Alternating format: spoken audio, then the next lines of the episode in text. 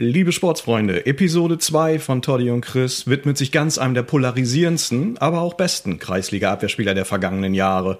Mittlerweile ist er A-Jugendtrainer, aber so ganz kann das mit dem Kicken noch immer nicht lassen. Vor allem dann nicht, wenn sein Verein in Not ist. Unter anderem darüber wollen wir mit ihm sprechen. Klaus lässt noch kurz das Intro laufen und dann geht's auch schon los.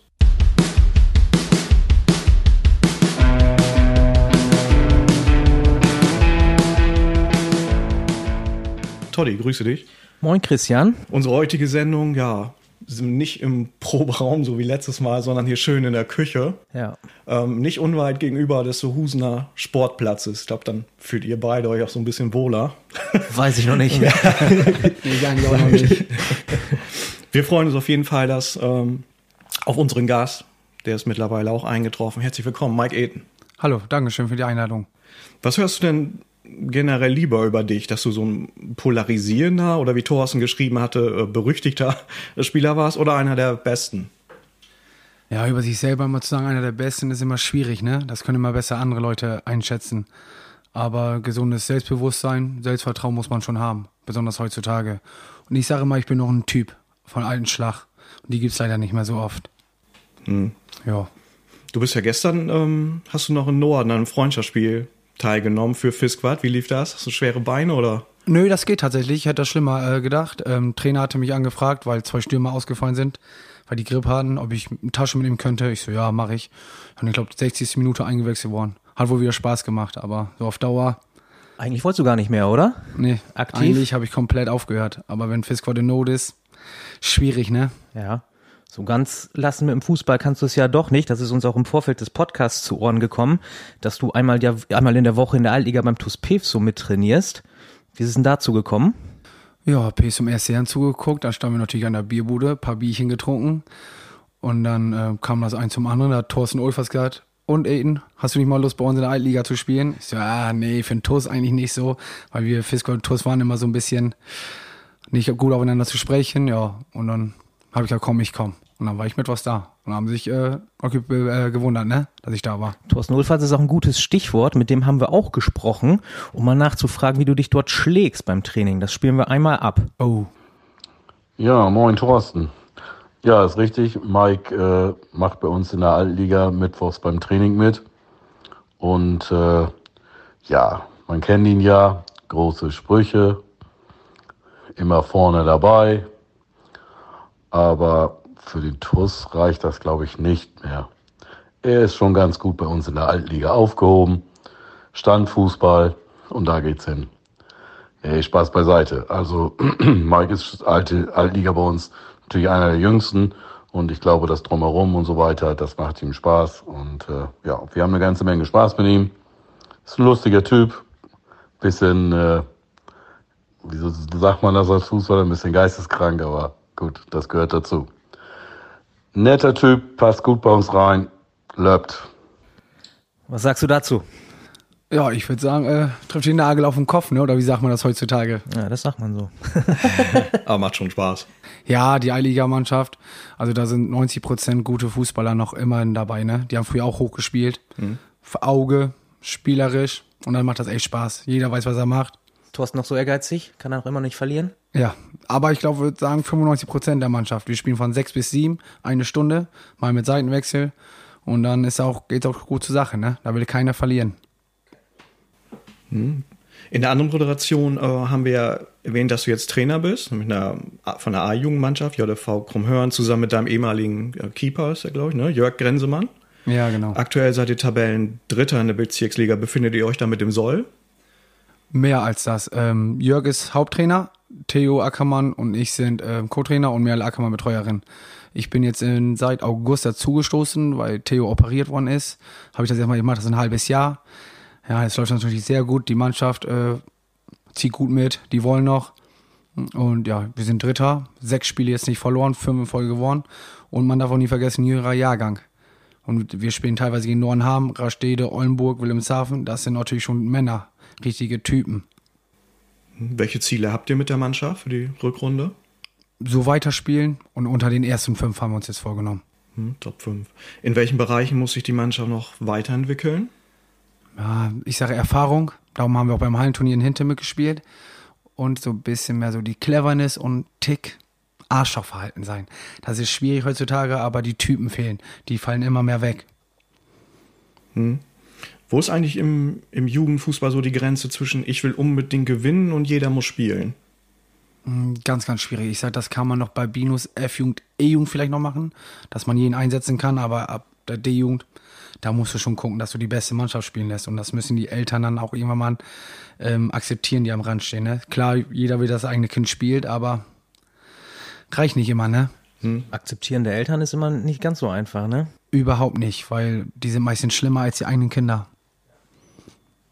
Was möchtest du für ein Typ Trainer sein oder für die Jungs? Hast du dir was vorgenommen, bevor du die Aufgabe angenommen hast? Ja, ganz klar natürlich Vorbildfunktion, aber auch einer, der Spaß mit reinbringt.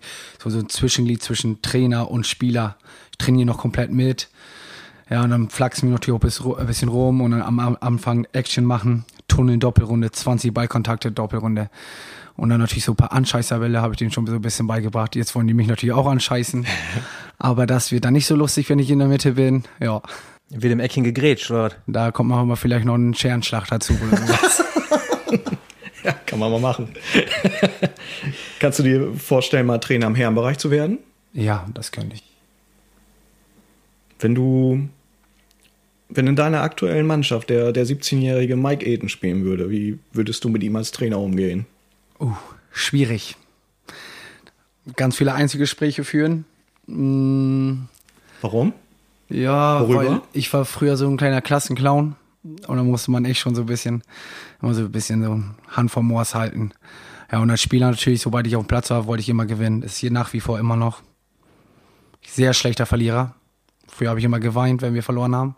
Wenn Training ausgefallen ist, Spiel ausgefallen ist, habe ich geweint. Oh, jo, eigentlich schon schlimm, aber ja, In der Vorbereitung, ja, wir haben uns natürlich vorbereitet auf die Sendung, aber wir haben es versucht, ne, so gut wie möglich. ähm, wenn man sich so umhört, hat ja, haben ja ganz viele Leute eine Meinung über dich, kennen dich vielleicht gar nicht, aber oder nur vom, vom, von außen als Zuschauer und so, ähm, weil du ja auch selber mit deiner Meinung nicht, nicht zurückhältst. hältst. Ähm, Das geht dann so von großmäulig und überheblich, hört man mal. Man hört auch immer wieder, dass du ein echt guter Mannschaftskamerad bist, der so ne, wichtig für die Kabine ist und Taktgeber auf dem Platz. Und, und ich glaube, also, selbst wenn ich Leute nicht mögen, hört man doch immer Respekt raus. So ist so, so mein Eindruck. Ähm, du wirst das ja mitbekommen haben. Wie, wie stehst du dazu? Oder war dir das immer egal, was Leute so von dir denken? Mm, Teils, teils. Anfangs war es mir natürlich nicht egal, weil man hat immer äh, viel auf die äh, anderen Leute ger gerne gehört. Man wollte auch ja nicht einmal alles richtig machen, nichts falsch machen. Aber irgendwann habe ich dann für mich selber entschieden, Leute reden heutzutage so oder so, ob das jetzt positiv oder schlecht ist, einfach gewähren lassen. Ich ziehe mein Ding durch. Sobald ich auf, auf den Platz gehe, bin ich wie ein Pferd mit Scheuklappen auf, nur fürs Team und den Sieg. Ja, ich weiß das ja noch aus unseren Derbys gegeneinander. Dann gab es ja auch mal Zwischenrufe von der Seitenlinie, auch von Loquader Seite dann, was vielleicht auch nicht immer über der Gürtellinie war, sondern ganz im Gegenteil. Hast du sowas wahrgenommen? Was hat das mit dir gemacht während des Spiels? Ja, das natürlich nimmt man das wahr als Spieler. Das kann keiner ähm, von sich behaupten, dass er das nicht wahrnimmt. Mich hat das gepusht. Ich brauchte das. Eher angestachelt dann. Ja, und dann habe ich vielleicht eine gute äh, Chance gehabt, Zweikampf halten, ein Tor vielleicht gemacht. Und dann bin ich natürlich zu den Zuschauern hingegangen, ne? Und da war ich natürlich ein bisschen provokant. Aber mit meiner Art auf dem Platz, ich vergleiche mich gerne so ein mit so von Eigenschaften wie Kartuse oder Effenberg. So ein, ja, kleines Arschloch auf dem Platz. Aber ja, die Typen gibt's leider nicht mal so oft heutzutage, auch in der Bundesliga. Hm, wird immer weniger, ne? Ja, leider. Muss man dann, wenn du sagst, das hat dich angestachelt, musst du dann auch aufpassen, dass du dann nicht übertreibst? Weil es kann ja dazu führen, dass du mal dann ne, so Richtung rote Karte oder weil du zu Ja. viel willst. Erstes, äh, erste Saison bei FC Norden damals. Meine einzige rote Karte. Und danach bin ich nie wieder runtergeflogen. Konnte mich dann immer irgendwie beherrschen. Äh, haben wir in Fesum 88 Minuten das 3-2 gemacht. Ähm, ja, und ich habe ja halt einen Nachnamen und dann fing die an mit meinem Nachnamen an und unter die Gürtellinie. Ja, 18, 19 Jahre darf das eigentlich nicht passieren, aber trotzdem Sicherung durchgeknallt. Oh. Und dann Tätigkeit begann, ne? Du gemacht? Ich habe den Trainer eine geschellert, sag ich jetzt mal so. Oha. Wir hatten, ja, ja, wir hatten Einwurf vor der Trainerbank. Ähm, ja, und dann fing der All weiter an, weiter an. Ja, und dann habe ich jemanden den Ball fallen fallen gelassen, mich umgedreht. Und dann hat er meine gekriegt. War natürlich nicht so gut. Konnte gut Strafe bei FC Norden bezahlen. Ja, Wie viel Sperre hast du bekommen? ein Spiel. Ein Spiel. Ja, ich habe mich beim Schiedsrichter entschuldigt. Die haben das so teilweise wahrgenommen und da habe ich auch gesagt, warum habt ihr denn nicht auf dem Platz schon reagiert oder den Trainer runtergeschmissen? Ja, und weil Noran sich gut dafür eingesetzt hat. Ist man auf dem Platz dann eigentlich auch ein anderer als privat? Also, ich meine, spielst du dann manchmal auch eine Rolle, damit sich alles so ein bisschen auf dich fokussiert und, und für deine Mitspieler, sodass du das so auf dich nimmst? Ja, kann man schon so sagen. Also ich habe immer sehr viel, was du schon sagtest, auf mich genommen, dass meine Mitspieler so ein bisschen mehr Freiraum hatten. Ich habe hab immer alle gesagt, ach hier, der schon wieder Spinner, ach Eten schon wieder. Und so konnten die sich frei entfalten, sage ich jetzt mal, ne? Ja, aber ich mochte das auch gerne. Ich habe das geliebt eigentlich, wenn die mich gehasst haben. Ich brauchte das. Wenn man in der ähm, Familie Eten groß wird, und dann kommt man ja wahrscheinlich nicht umhin, Fußballer zu werden, oder? Wie, wie muss man sich das denn vorstellen? Weil die hatten ja manchmal Mannschaften, gegen die du auch gespielt hast, Thorsten, Ja. gefühlt sechs, sieben Mann. Eden, wie muss man sich das denn vorstellen? Ist das immer ein Thema Fußball, auch Familienfeiern oder so? Ist das so das größte Thema, was ihr untereinander auch habt? Ja, Fußball ist heilig, sage ich jetzt mal. Natürlich ganz oben ist die Familie, Oma und Opa. Und dann, ja, Fußball. Wir, wir sind alle Straßenfußball. Wir, wir kennen das. Wir sind nach der Schule, Schulran sind in die Ecke geschmissen, ab auf den Bolzplatz, bis Eltern uns dann immer wieder reinholen mussten, ne? Weil wir sonst zu spät gekommen wären. Und ja, und alle gute Fußballer geworden. Ob das jetzt die Mädels oder Männer waren. Habt ihr dann ja wahrscheinlich auch viel auf dem Bolzplatz gespielt, auch nach der Schule, so fing das an? Oder ähm, welche Position hast du da gespielt? Hattest du da noch schon direkt Vorbilder oder Lieblingsverein oder sowas? Ja, Bayern. Und mein Lieblingsspieler war Mehmet Scholl, weil er auch so klein war und so zierlich. Und ja, so ein bisschen Technik konnte, hatte ich wohl schon damals.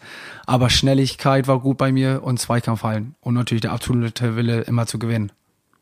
Aber sollte er schon, wie du später auch, du warst ja eher Stürmer, dann schon offensiv, du wolltest dann vorne so Tore, wolltest Tore schießen und Ja, bisschen wie Mehmet Scholl auch spielen oder hast du schon gemerkt, ja, so wird's eh nicht? nee, so, so ein reiner Spielmacher werde ich leider nicht. Aber dann habe ich, äh, bin ich aber Pace angefangen, Stürmer. Und dann habe ich immer weiter als Stürmer halt gespielt. Und dann, ja, man wieder ein bisschen älter, Knochen manchmal so mit. Und dann bin ich immer ein bisschen weiter nach hinten gerutscht. Ähm, Du erzählst das so relativ äh, unbeschwert, so, ne? Aber war deine Kindheit ja zunächst nicht so ganz einfach. Du hast uns äh, im Vorgespräch erlaubt, dass wir das Thema kurz anschneiden. Ja. Ich will das kurz erklären. Zum einen ist Kindheit ja immer eine, eine Zeit, die einen, die jeden für das spätere Leben prägt. Und äh, um deine besondere Beziehung zur Familie Weyers halt klar zu machen. Ne? Äh, einmal. Und zwar, mh, ja, deine Eltern, die hatten mit Suchtproblemen zu kämpfen, so viel ich weiß. Elternteil ist auch früh gestorben. Und du bist dann zu Conny Weyers, deinem On Onkel gekommen, bist da aufgewachsen. Der wurde ja später auch dein Trainer. Welche Erinnerungen hast du so an die damalige Zeit? Ja, bis neun Jahren bin ich äh, bei meiner Oma und Opa mit groß geworden. Das, die haben mich richtig geprägt. Ähm, haben natürlich, dadurch haben die mich auch immer so gesagt, hier, da kommt das 18. Kind.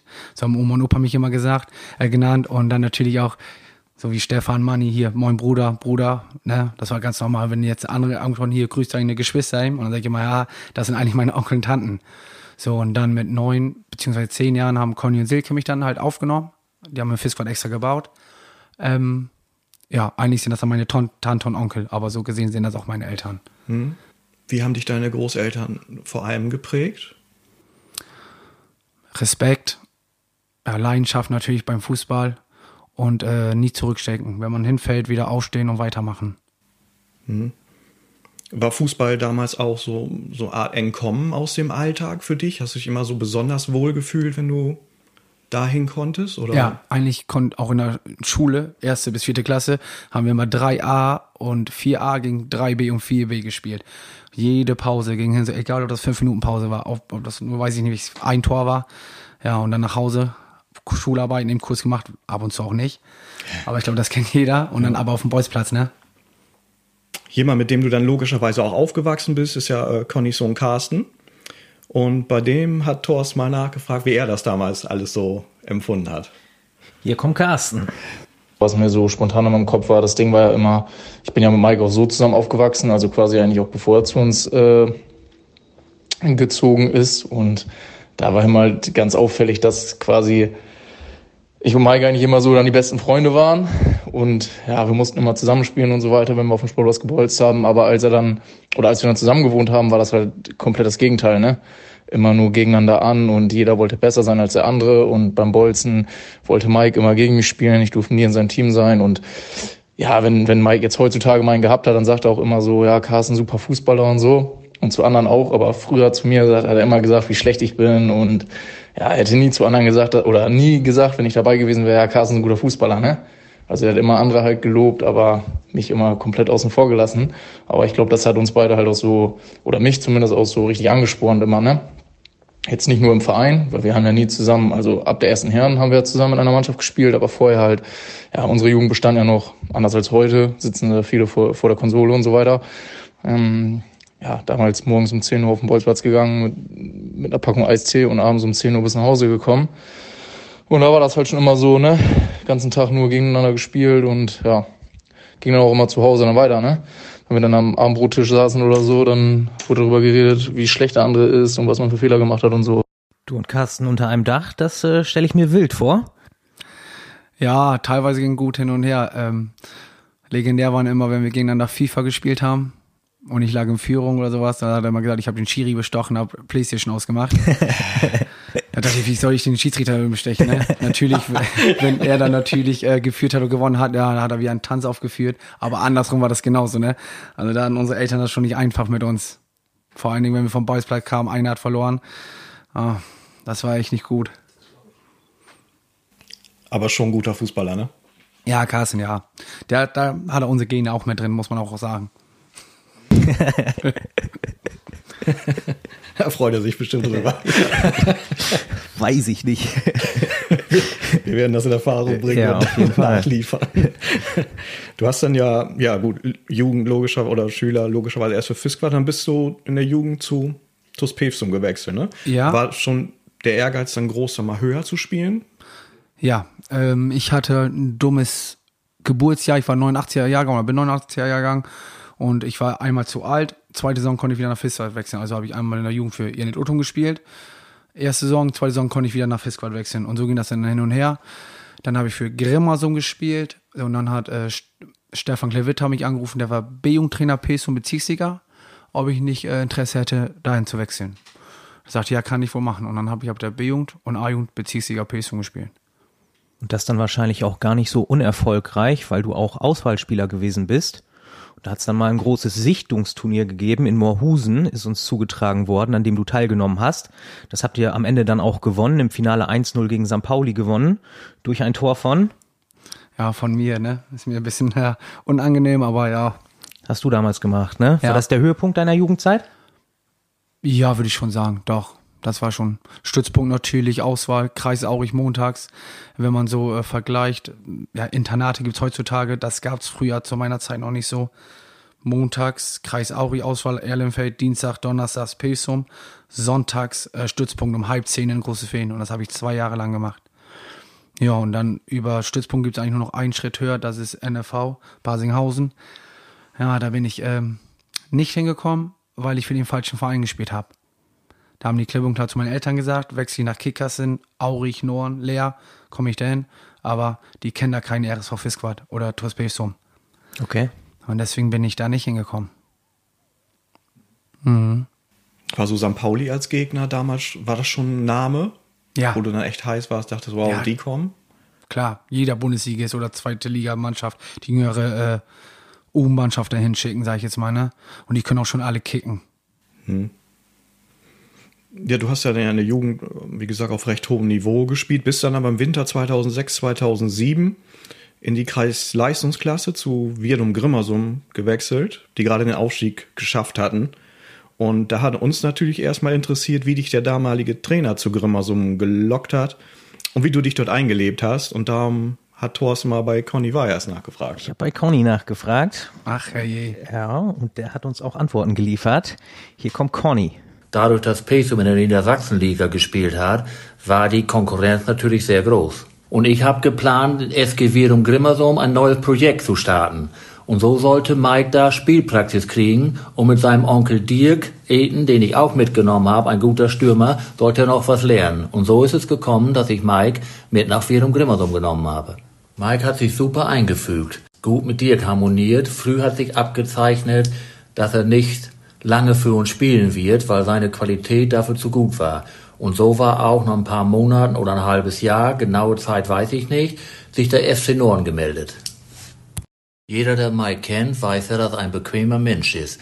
Und so konnte ich ihn auf dem Platz in Disziplin noch ein bisschen was beibringen. Rückblickend muss ich aber sagen, dass Mike sich auf dem Platz immer voll reingehauen hat und alles gegeben hat. Ich konnte mich immer voll auf ihn verlassen. Hatte dein Wechsel damals vor allem damit zu tun, dass Conny dort Trainer war? Ja, auch. Ähm, Florian Glinnemann und meine Wenigkeit, wir haben ja A-Jung gespielt. Und dann wurden wir von Ego Schreitling angesprochen und damaliger Trainer Ralf Ammermann von TuS Pesum, erste Herren, ob wir nicht den Kader der ersten Herren möchten. Wir waren aber, zu dem Zeitpunkt sind wir in unsere zweite Saison in der A-Jung gegangen und haben dann nur noch erste Herren mit trainiert.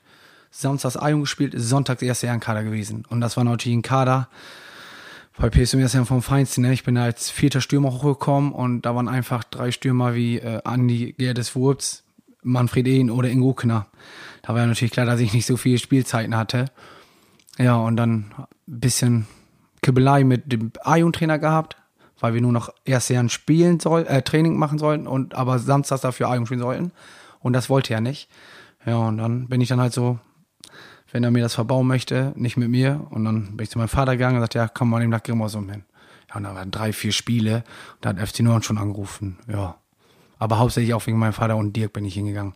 Hm. Wie war das für dich, äh, Conny, als Trainer zu haben? War er, das hört man ja wo mal, war er, also war er härter zu dir als zu anderen, damit er da nichts aufkommen lassen wollte, dass andere mal mauscheln oder so? Wie hast du das empfunden?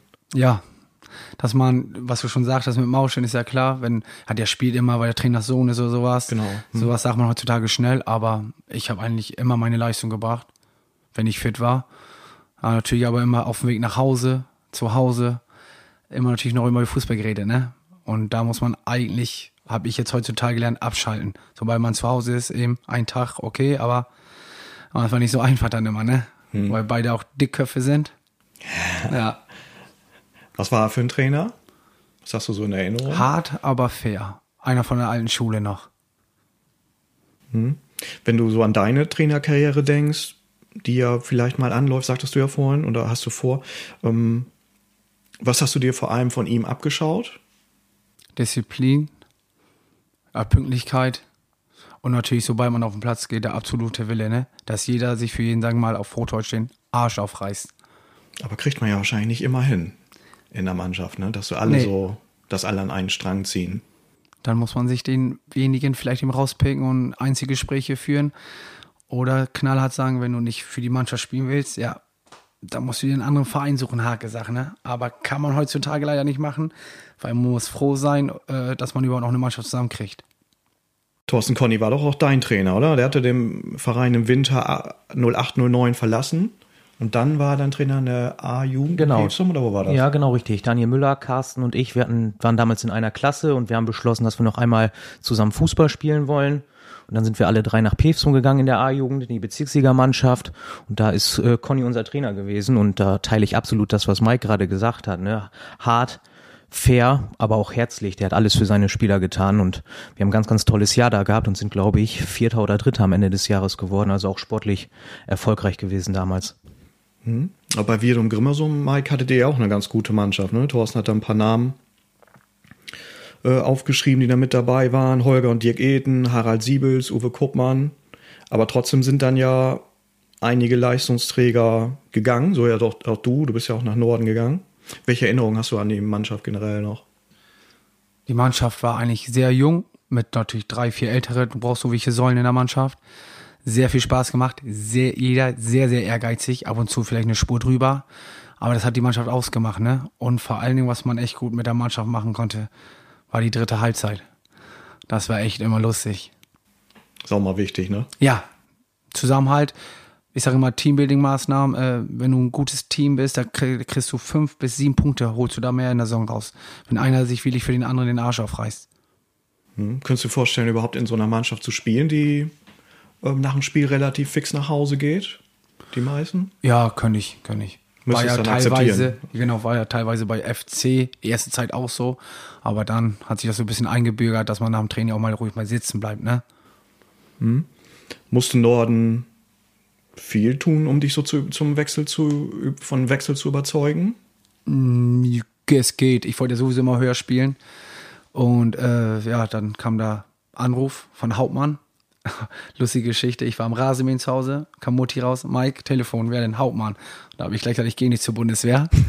ja, das war mein ja, erster Kommentar dazu. Und ähm, ja, sagte sie, nee, ist FC Norden, Fußball. Ich so, oh, okay. Ja, und dann äh, war das früher echt noch so, da muss ich drei, vier Mal zum Probetraining hinkommen. Und dann haben die erst entschieden, ob ich äh, genommen werde oder nicht. Ja, und dann ähm, haben sie mich natürlich gefragt, ob ich eine Ausbildungsstelle hatte oder hab, hatte ich natürlich noch nicht. Ja, und dann haben wir wegen der FC Norden wechsel kriegt die Ausbildungsstelle, ne? Hm. Ja, und dann hat man das natürlich gemacht. Wo hast du die Ausbildung gemacht? Bei als, Telbau. Als was? Konstruktionsmechaniker, Bereich Bauschlosser in der mhm. Werkstatt. Trainer Hauptmann ist ein gutes Stichwort. Äh, euer Verhältnis soll zumindest schwierig gewesen sein bei Zeiten. Äh, würdest du das so unterschreiben? Ja, also jein. Da weiß mal was vorgefallen, ähm, aber das haben wir beide aus dem Weg geräumt, weil wir beide zu ehrgeizig sind. Und ähm, ich kann auch ein kleiner Döllkopf sein, er auch. Aber ich sage nach wie vor einer der besten Trainer, wo ich unterspielen konnte.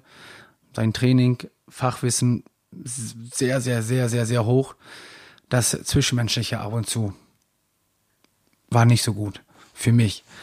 Ähm, weil ich das nicht so gewohnt war natürlich. Ne? Ich kam so, so vom Land, sag ich jetzt mal, und dann kommt so, so Stadt Norden. Äh, ja, da sind wir natürlich andere Spieler. Ich war auch so der Einzige, der wirklich vom Land gekommen ist. Und da musste erst mal reinfinden, ne? Und ja. War ein bisschen kälter oder wie war von der Art dann her? Ja, er, er war richtig, also hart. Ja. Aber er war, wenn du deine Leistung gebracht hast, konntest du auch, sagen wir mal, dir was erlauben. So, nun, das erste Jahr oder die ersten zwei Jahre, ähm, weiß ich noch, da standen wir auch nach dem Spiel so zusammen, haben sich ein paar Spieler natürlich wieder beschwert, dass ich äh, im Galaxy am Feiern war vorm Spieltag. Und da hat Hauptmann nur gesagt, Eden braucht das, der bringt so immer seine Leistung. ja, ja, fanden die anderen natürlich nicht so lustig, weil wir eine Ausgangssperre immer hatten bis 22 Uhr. Mhm. Wir haben auch richtig Amateursverträge damals in Norden unterschrieben. Ja, aber ich war immer so bis vier, fünf, sechs Mal feiern, ne? Dann natürlich ab der 70. 80 Minute immer Krämpfe gekriegt. Ja. Aber hat bisher immer gut geklappt. Ja, du warst ja auch ein paar, trotzdem auch ein paar Jahre da. Also, und war auch eine ganz erfolgreiche Zeit, glaube ich, ne? Ja, fünf Jahre war ich da, von 2008 bis 2013. Hm, wir haben immer unter den ersten fünf gespielt in der Bezirksliga damals. Da waren natürlich auch noch ganz andere Namen wie heutzutage. Ich sag immer, Viele sagen immer, ich habe sie nicht mal alle, aber ich sage, die letzten zehn Jahre ist das Fußball, äh, Fußballniveau wirklich um ein, zwei Ligen tiefer gegangen. Von der Qualität her von den Spielern. Wenn ich jetzt so gucke, wer jetzt so in Ostfriesland äh, äh, Klasse A spielt oder Friesland Liga, Bezirksliga, da packe ich mir ab und zu am Kopf.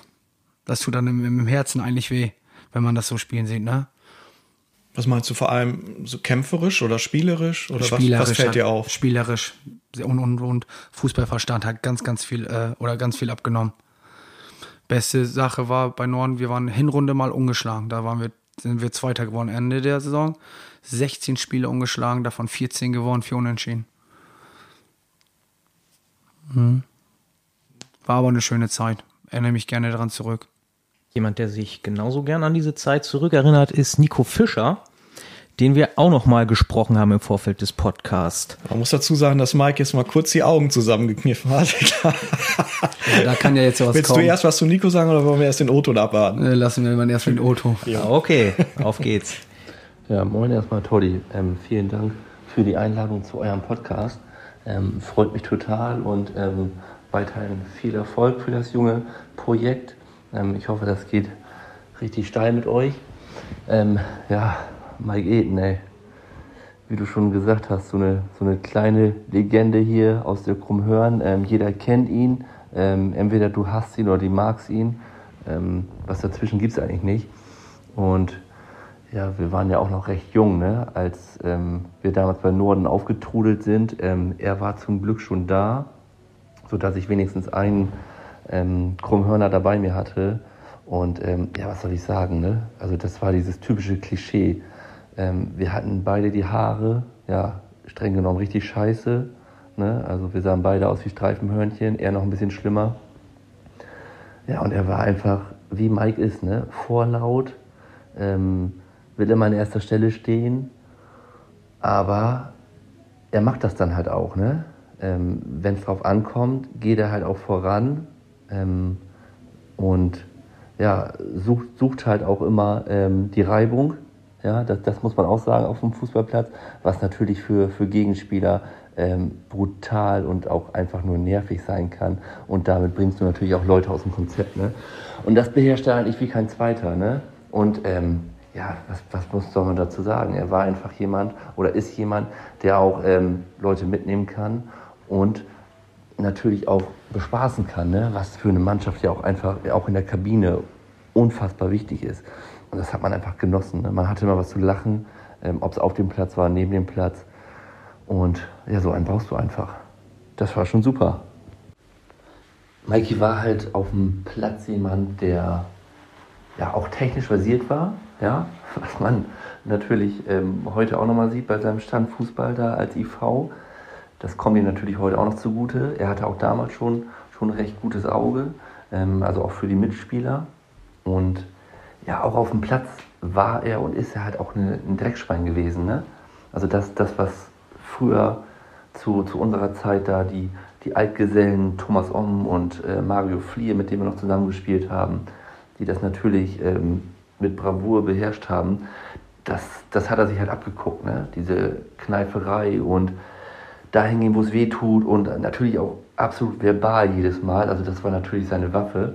Und man darf aber nicht vergessen, er konnte halt auch echt gut Fußball spielen. Das, das ist einfach auch so ein Thema, ne, was man nicht vergessen darf. Der war schon auf dem Platz wirklich auch im, im vorderen Bereich gut aufgestellt. Ja, er, er, hatte die Technik, er hatte das Auge, wie ich schon gesagt habe, und hat natürlich auch Tore gemacht.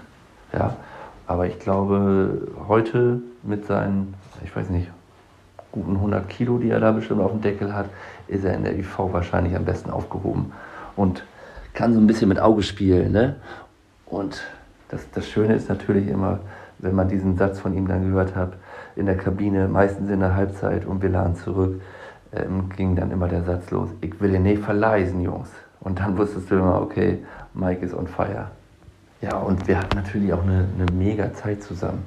Wir hatten eine tolle Fahrgemeinschaft mit Florian Lindemann, Gott hab ihn selig, mit Ole Wildfang, Maiki und ich. Und da waren die Fahrten, da war ja schon der Spaß vorprogrammiert. Und ich erinnere mich noch an eine Sache im Sommer. Da haben die Jungs mich eingesammelt und es war schweineheiß. Und Maiki kam da auf die glorreiche Idee, dass wir ja noch eben kurz schwimmen gehen können. Und dann haben wir kurzerhand äh, Hauptmann angerufen. Ich glaube, das weiß er bis heute noch nicht. Und dann landeten wir plötzlich alle im Leibuchter Sammelbecken, da hinten am Nordatief, und sind erstmal vorm Training eine schöne Runde schwimmen gegangen und haben das richtig genossen zusammen, bis wir dann irgendwann ein bisschen verspätet auf dem, auf dem Platz standen. Ich glaube, an dem Tag hatten wir sogar einen Cooper-Test und da hat Florian Glindemann natürlich wie immer seinen, seinen klassischen ähm, Magen-Darm-Virus vorgetäuscht, um natürlich in die Kabine zu verschwinden. Und eigentlich wusste genau jeder, was wieder los war. Aber das waren halt tolle Zeiten und, und das sind halt auch solche Sachen, die sind auf Mikes Mist gewachsen. da kommt er dann einfach drauf und ja, wieso nicht? Dann machst du das mit. Da hast einfach eine, eine schöne Zeit und wahnsinnig Spaß gehabt. Ähm, Mikey, an dieser Stelle nochmal alles Gute für die Zukunft. Ähm, unsere Sauna-Gruppe ähm, lebt bald wieder auf. Denkt daran, also noch ein bisschen abnehmen und ich freue mich, dich wiederzusehen. Viel Spaß im Podcast und alles Gute. Jo. Ja. Nico Fischer, was sagst du dazu? Da braucht man eigentlich fast gar nichts mehr zu sagen, außer die 100 habe ich noch nicht erreicht. Okay. Ich, ich würde sagen 99,9, aber ich habe mich lange nicht gewogen. nee, aber die Zeit, die Zeit war wirklich cool. Ähm, Nico und Flo haben das immer so mit dem Fahrgeldern organisiert oder gemacht. Ja, Olo und ich sind am meisten gefahren. Und Ole konnte dann immer, oder haben wir gesagt, Ole, ruf ihm an bei Hauptmann, du musst wieder länger arbeiten, als wir später kommen. und dann sind wir halt immer hinten rumgefahren über Leibucht und da ist ja die Klappbrücke. Ja, und da war der See und da dachte ich, hey, komm, scheiß auf, Ole ruft jetzt an, wir kommen eine halbe Stunde später und dann waren wir erstmal schwimmen. ja, unsere Mitspieler haben das immer mitgekriegt, dass unsere Klamotten natürlich nass waren, wo wir herkommen. Ja, einfach eine schöne Zeit. Kann ja auch eine Mannschaft irgendwie so zusammenschweißen, wenn man so einen harten, speziellen Trainer hat, ne? Dass die Mannschaft sich dann zusammen so nicht gegen ihn, aber ähm, weißt du, was ich meine? Ja, ja, klar. Außer, da man für den Trainer auseinanderreißt. Ne? Ja, halt, dass man untereinander so mh, vielleicht noch mehr die Nähe sucht, weil man es nicht so zum Trainer hat. Genau, ich sage immer, wichtig ist im Team, dass man eine Mannschaft ist und nicht, dass du so, so Gruppen hast. Weil das kann ganz schnell nach hinten losgehen. Zum Beispiel, die sage ich jetzt mal, früher war das so, wo ich beim TUS war. Ähm, da hast du auch, da kamen welche halt von Kickers Emden, Emder Region, die standen immer so ein bisschen mehr für sich, dann die Krummhörner. Auf dem Platz natürlich haben sie immer alles gegeben, aber trotzdem beim Training so merkt man das natürlich dann, ne? Das ist immer schwierig, finde ich. Da muss irgendwie immer, das muss zusammenpassen alles. Hm? Was meint er, was hat er gesagt, Nico? Dreckschwein?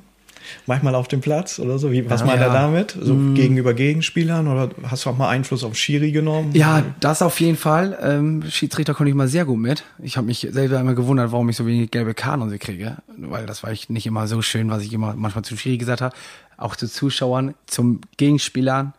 Ähm, Norderzeiten wusste ich, oh, so wenn gegen Jehofe oder Westerauder Feen spielen, scheiße, die sind nicht so schlecht, dein Gegenspieler.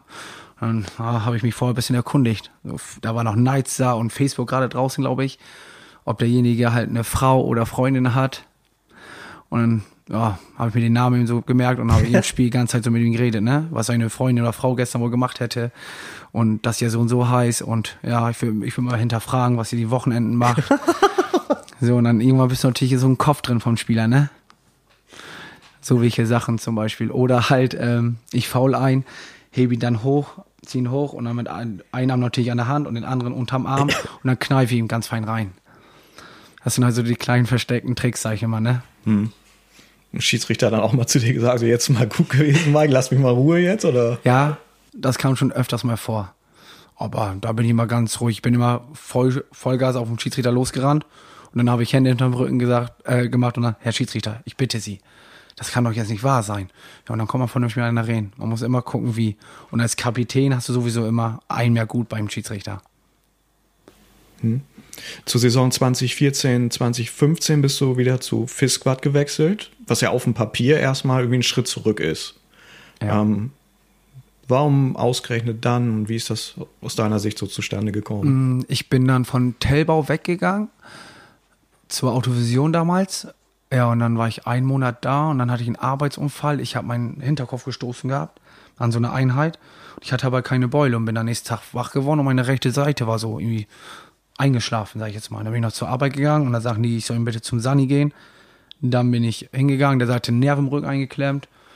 Ja, dann sagte mein Meister, fahr mal bitte ins Krankenhaus, das sieht echt nicht gut aus. Ich konnte nicht pfeifen, ich konnte kein Auge mehr auf und zu machen. Wenn ich getrunken habe, lief das so runter. So Anzeichen wie ein Schlaganfall. Bin ich hin und dann haben die gleich CT gemacht wegen Gehirnblut, weil die Beule ist da eng gegangen, anstatt nach außen. Und die hat dann auf den Nerv gedrückt für die Muskulatur. Dadurch war meine rechte Gesichtshälfte gelähmt. Dadurch musste ich dann Kortison nehmen. Und dann bin ich auseinandergegangen. Und ja, wenn du dann natürlich fünf Jahre beim FC gespielt hast, und ich würde sagen viereinhalb Jahre war ich der absolute Stammspieler. Nach zwei Jahren, da haben die mir sogar die 10 gegeben und für mich war das immer eine Wertschätzung. Die Nummer 10 war bis heute ist für mich eigentlich, trägt die 10 der beste Spieler auf dem Platz. Mm, Ja, und dann habe ich aber für mich gemerkt, nach das erste Mal Training danach, das war glaube ich unter Michael Fuhrmann, ich schaffe das nicht mehr. Ich bin, ich komme nicht mal an meine Qualität ran, vor allem läuferisch. Und ich bin ein Mann, ich bin, möchte nicht der 18., 19. Mann sein. Also jetzt gehen die anderen Spieler jetzt. Aber wenn du halt vier Jahre im Monat an den ersten Elf standst, möchtest du dann nicht einfach so eine zweite Glied äh, geschoben werden. Und da habe ich beschlossen, habe ich mit Fisker geredet, mit Noan. Eigentlich hatte ich noch eineinhalb Jahre Vertrag. Ja, und dann bin ich da so rausgekommen, weil ich mir halt nie was zu Schulden kommen lassen habe in Noan, ne? Ach, du hast richtig einen längerfristigen Vertrag unterschrieben. Ja, wir haben immer zwei Jahresverträge gekriegt. Die ersten zwei Jahre hatten wir einen Auflauf, äh, Auflauf, ja genau, Auflauf und Siegprämie. Mhm. Äh, So leistungsbezogen. Halt, wenn du 45 Minuten gespielt hast von Anfang an, hast du die Summe gekriegt, Ja. plus Sieg die Summe. Und dann immer halt gestaffelt weniger, wenn du ähm, ausgewechselt wirst. Nur im Kader, teilweise dann noch pro Woche haben wir, glaube ich, so eine gewisse Summe an, an, an, Spritgeld gekriegt. Ja, und da stand natürlich klipp und klar zum Beispiel so drin, Paragraph 1, 2, 3, 4, 5. Wenn du, den, wenn du von den Ausrüster die Sachen nicht trägst, zum Beispiel ein Adidas, trägst du ein Nike-T-Shirt beim Spiel oder auch wir haben bezahlt so 150 Euro Strafe, ne? Da waren die schon richtig, ja, ist ja auch eigentlich ja richtig, sag ich jetzt mal, ne? Aber trotzdem, äh, obwohl nur Stadt Norden war nur, nur Bezirksliga, sag ich, aber das war schon alles cool. Fips war da, äh, wir hatten einen eigenen Teamarzt, dann Dr. Niehaus in Norden, hatten wir immer sofort Termine. Friseur umsonst, äh, was Nico ja auch schon angesprochen hatte, mit Fukuhila und sowas. Mit Habt ihr in Anspruch genommen, ne? Ein Friseur? Haben, ja, einmal im Monat.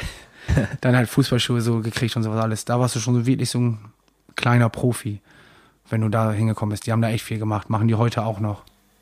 Mhm. Fisquat hatte ja, glaube ich, schon so zwei, drei Jahre vorher beschlossen, wieder ein bisschen mehr auf Talente zu setzen und ja, Spielern JF, JFV Krummhörn noch zu zeigen, dass sie ein attraktiver Verein sind und so. Und wir haben, oder Thorsten hat das gemacht, einmal bei Stefan Eden nachgefragt, wie er damals so die Zeit empfunden hat, auch mit dir zusammen dann. Ja, das haben wir viel besprochen in unserer Familie. Äh, unsere Familie ist immer groß und da wird auch viel über Fußball gesprochen. Und dann haben wir immer mit Mike, sein Bein sein, darüber gesprochen, wie es wäre, wenn er wieder zurückkommen würde. Und natürlich, ganz klar, haben wir das natürlich überdacht als Zugpferd und dass wir dann eine schlagkräftige Mannschaft und Mike bilden und in der Ostfrieslandliga zu bestehen. Wir hatten vor, hier junge Spieler auszubilden und ihnen die Chance zu geben, in einer Ostfrieslandklasse zu spielen, um sich dann da durchzusetzen über ein, zwei Jahre und dann die Möglichkeit in höhere Mannschaften zu spielen. Mike hat sich sehr, sehr schnell in unsere Mannschaft eingefügt. Er hat die Jungen geführt. Er ist richtig ein Leader geworden über die Jahre.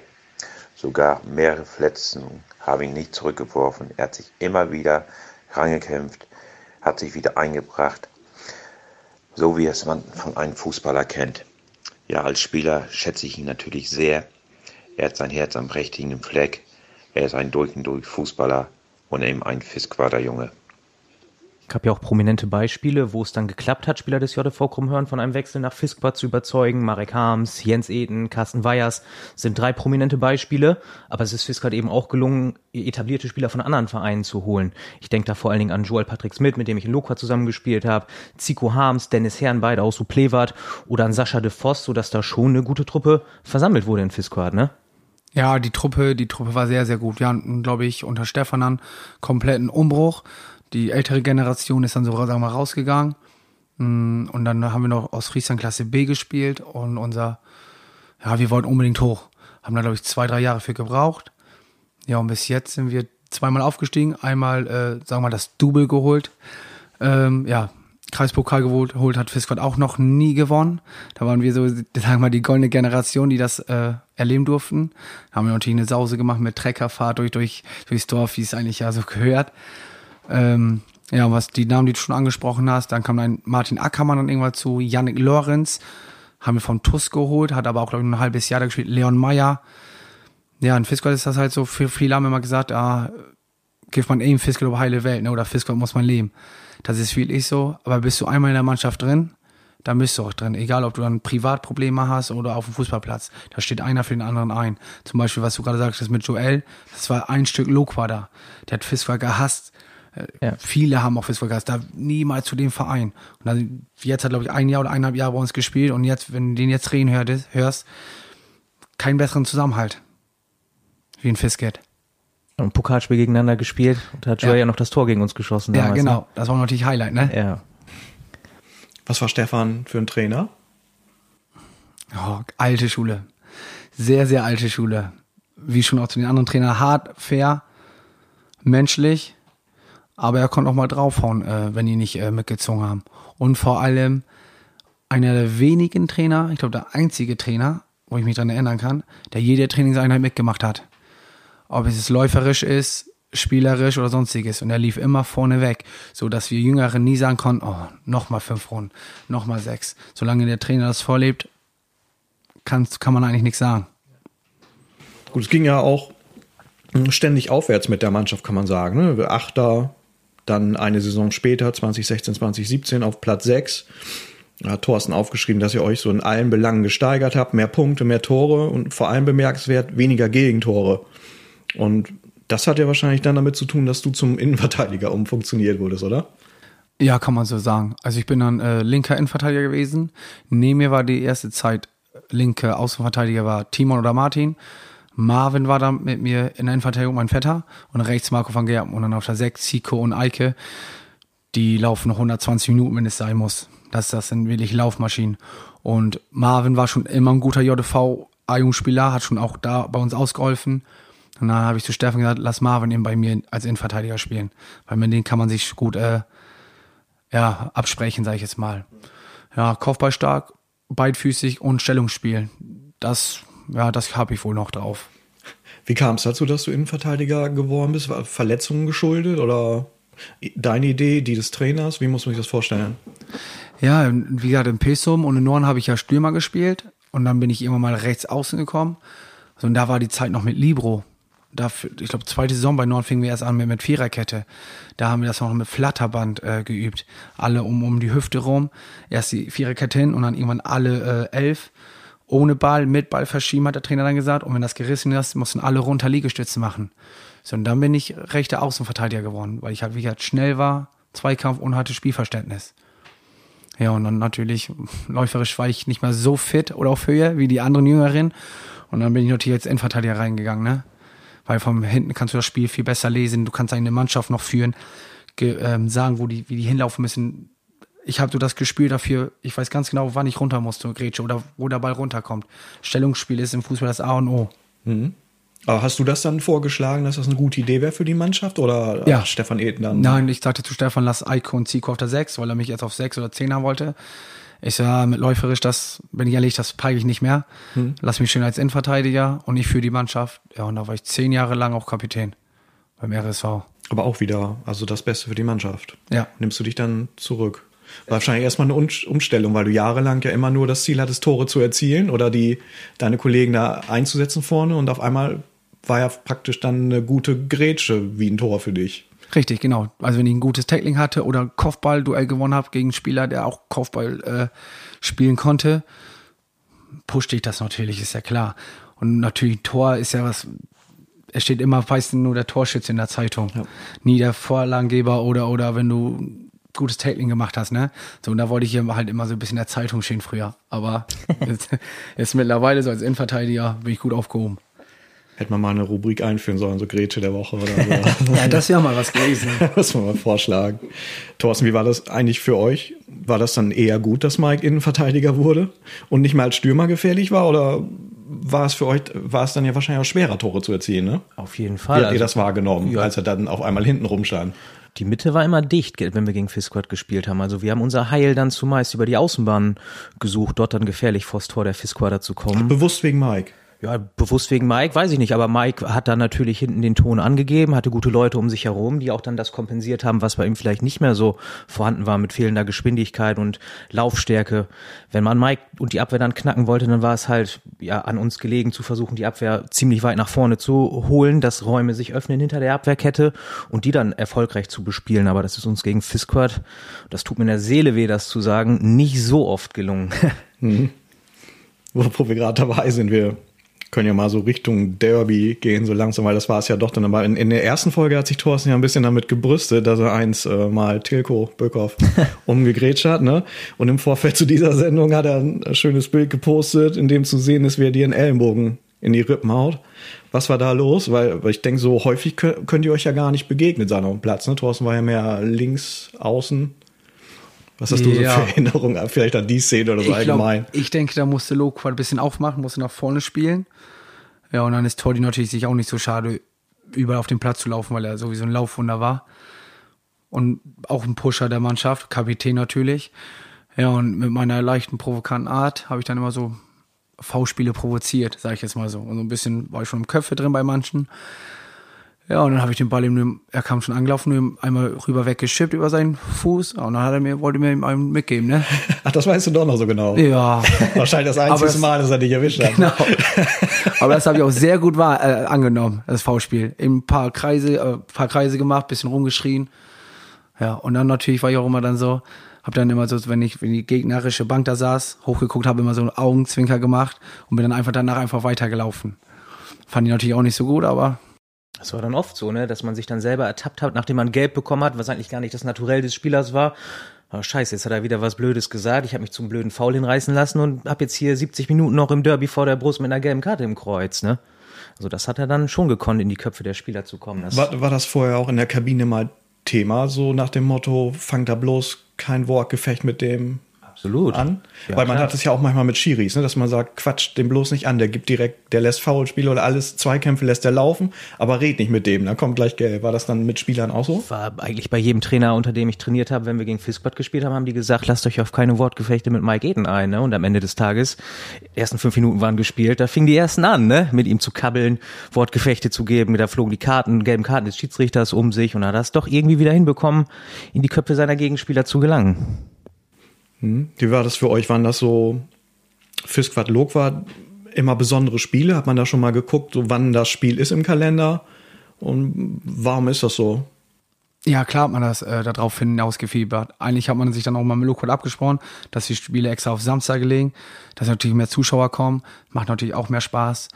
Und ja, Loquat war halt Derby, ne? Das ist kein Derby, sagen wir mal, wie gegen Oplevo oder Otum gewesen. Loquat war teilweise auch Hass. Ist ja, ist ja andersrum ja auch so genau so gewesen. So konnte man sich gut miteinander, aber sobald man auf dem Platz war, war, war Feierabend, dann kannte man den anderen nicht mehr, ne? Sind das noch so alte Geschichten? Ist das von früher noch immer so übernommen worden oder wisst ihr, wie das kam oder kommt? Weil liegt ja jetzt nicht direkt nebeneinander. Nee, ganz, ganz früher, wo meine Onkels noch hochgespielt haben, da war Ottum und, und Fiskwart immer Hass. Hm. Sag mal so ein Derby, halt wie Schalke Dortmund, aber Loquat, ich weiß nicht, wann das gekommen ist. Ja. Ob das vielleicht mit unserer Zeit, dass ich nach Fiskwart, Tordi und die mit Loquat, das so langsam aufgepusht ist. Wir haben ja lange auch nicht in einer Liga, Liga gespielt, gespielt. deswegen. Habt ihr ein Derby und dann, ja, an das ihr euch besonders erinnert? Ich weiß, einmal war so ein Kamerateam auch da. MSTV, da haben wir vier, Weiß ich gar nicht mehr. da haben wir vier, da haben wir 4-2 gewonnen. Was? Da eine, wollte ich eine sehr gute Abseitsfalle machen, aber Mitspieler rückt nicht hinten raus, ich hebe Hand. Ach hey, wenn man das dann nochmal nachguckt, dann weiß man selber erstmal, wie langsam der Fußball ist in der Liga. Wenn man dann so zur Bundesliga geguckt, Satanedo. War aber lustig zu sehen. Aber kein besonderes Spiel. Dann war immer heiß, so, ne? Es war immer heiß und es gibt ja auch die Klischees, dass man dann hört, es geht beim Bäcker los, dass man da gesagt bekommt, am Wochenende das und das Spiel bloß nicht verlieren, aber es war wirklich so, wenn man dann in Riesum beim Bäcker war und da kam ein Loquat-Fan rein, das erste, was er sagte, hier, Fisket, ab Wegenernt, gewinnen, war. Das war dann der klare Auftrag, mit dem man dann ins Wochenende entlassen wurde da. Sehr selten geklappt, leider für Loquat. Das stimmt. Das stimmt. Aber bei allem, man merkt ja so bei allem, auch wenn ihr so wie ihr miteinander umgeht, dass immer so, dass da auf jeden Fall Respekt da ist, so gegenseitig. Vielleicht auch durch die ganzen Schlachten, die man gegeneinander hatte. Damals auf dem Platz auch schon so, Mike? Wie hast du das so? Ja, doch. So ein paar Spieler, so gewisse Spieler, die ja für mich immer ihre Leistung gebracht haben, denen zoll ich auch Respekt. Gar kein Thema. Aber wenn da so ein, zwei Spieler, sag ich immer, sind, egal welcher Verein, die können, sagen wir mal, dreimal den Ball hochhalten und mal in diesen Profis, ja, da, da bist du bei mir an der falschen Adresse, ne? Aber ich sage immer wieder, werden, wenn man sich seinen Arsch aufreißt für den Verein oder für die Mannschaft, dann braucht zehn Minuten nach dem Schlusspfiff, brauche ich eben Ruhe, bin ich ganz ehrlich, eben in die Kabine und dann gehe ich auch rüber, kann auch selber sagen, hier war scheiße vor mir, Entschuldigung bitte. Ne? Ja. Das war auch das Schöne dann an den Derbys. Man hat sich dann 90 Minuten wirklich hart bekämpft, sage ich jetzt mal, auf dem Platz. Aber danach war es dann halt so, dass die zu uns in die Kabine kamen und man dann noch zusammen was getrunken hat, ein bisschen über das Spiel reflektiert hat oder so. Dann war dann auch alles wieder vergessen, ne? Bis zum nächsten Derby natürlich. Dann ging das Ganze wieder von vorne los. Aber es ist ja auch gut, dass es solche Spiele gibt, ist ja was Besonderes. Macht dann dann ja auch besser, ne? Auch wenn du beim Gegner vielleicht siehst, da gibt, sind echt welche, die hängen sich richtig rein, musst du dich ja auch noch mehr pushen, als wenn du da so nur so Luschis gegen dich hast, ne? Ja, ich sage auch mal so, ähm, bessere Mitspieler du hast, also selber siehst du auch besser aus. Die lassen, die spielen viel bessere Pässe, Laufwege, wenn das alles einstudiert ist. Natürlich, je tiefer du wechselst, so schwieriger wird das, ne? Wir kommen mal zurück zu, ähm, zu Fisquad. Saison 2017, 2018 mh, seid ihr nicht nur aufgestiegen in die Ostfriesland-Liga, sondern ihr habt auch einen Pokal gewonnen gegen Wittmund. Und es soll da ähm, eine Geschichte geben. Alle zu Mike Pokal mitnehmen, habe ich hier stehen. Ja, das, ähm, nee, das, das war samstags, glaube ich, ähm, das mit dem Mittwochs, da sind wir Aufstiegsrunde, haben wir in Esens äh, 5-2 gewonnen. Mittwochsabend 20 Uhr Anstoß, haben wir auch selber nicht verstanden. Wir haben innerhalb drei, vier Tagen zweimal gespielt. Das war so eine Dreierkollektion, da mit Jemgum. So, und dann äh, musst du spielen und danach, wenn man direkt Elfmeter schießen, falls alles gleich ist. Ja, aber bei uns hat ein Sieg in Esens gereicht. Ja gut, natürlich erstmal ein bisschen nervös.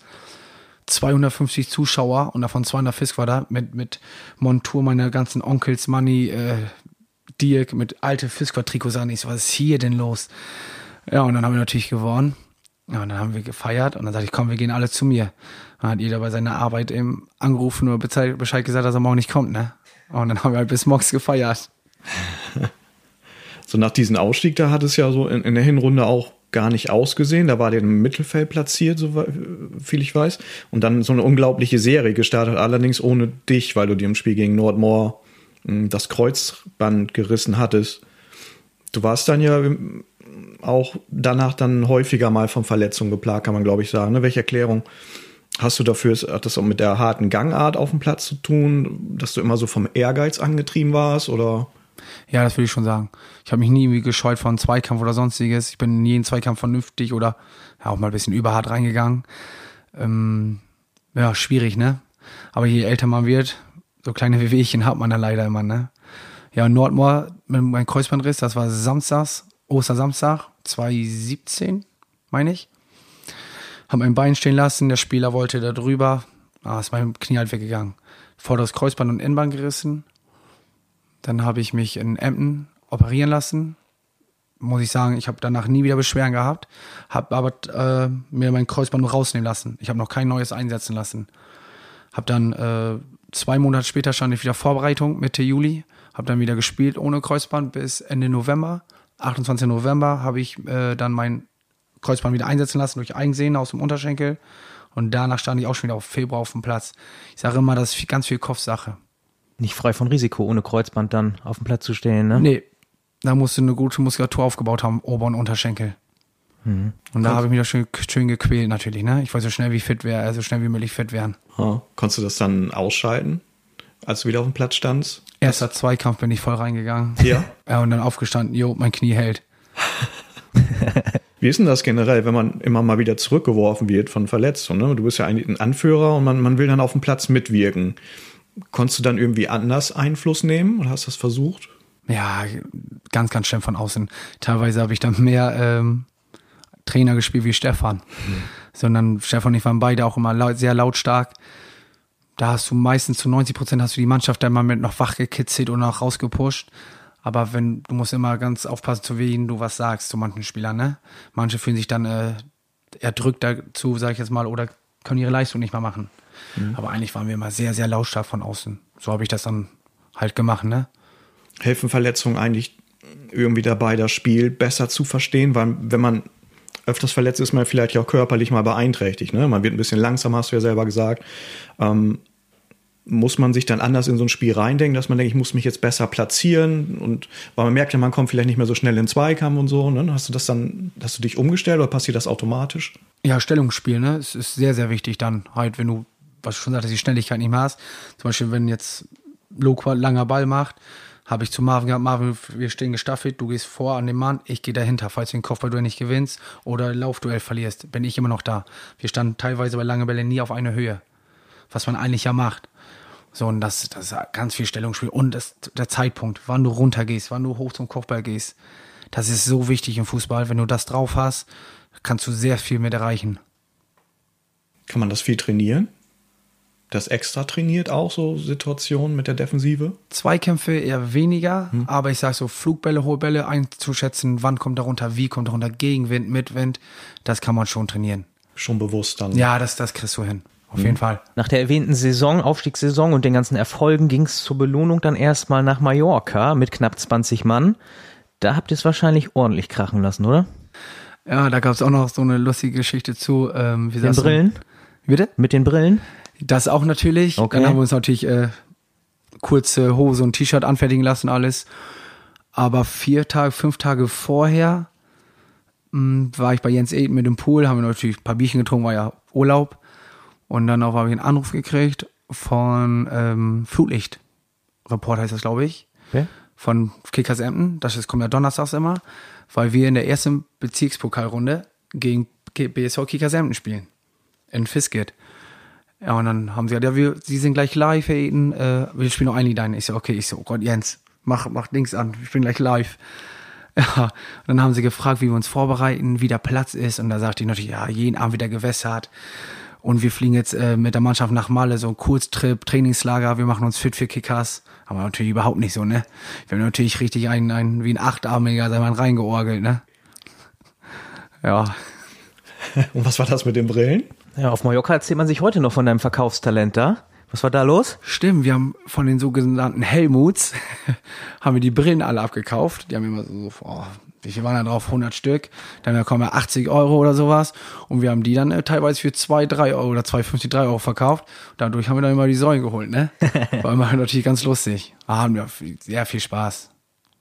Aber wenn so viele da auch mit waren, war das ja echt ein guter Zusammenhalt dann in der Mannschaft, ne? Ja. Das ist das nochmal gefördert. Ja, nee, das, das war, der Zusammenhalt im Fisquad, das ist wirklich einzigartig. Hatte ich in keine andere Art, bisschen in Norden, aber so wie in Fiskit, ist schon, ist schon wirklich gut. Und äh, Ike und Jens, also Ike und Jens Eden hatten ja auch Urlaub mit mir.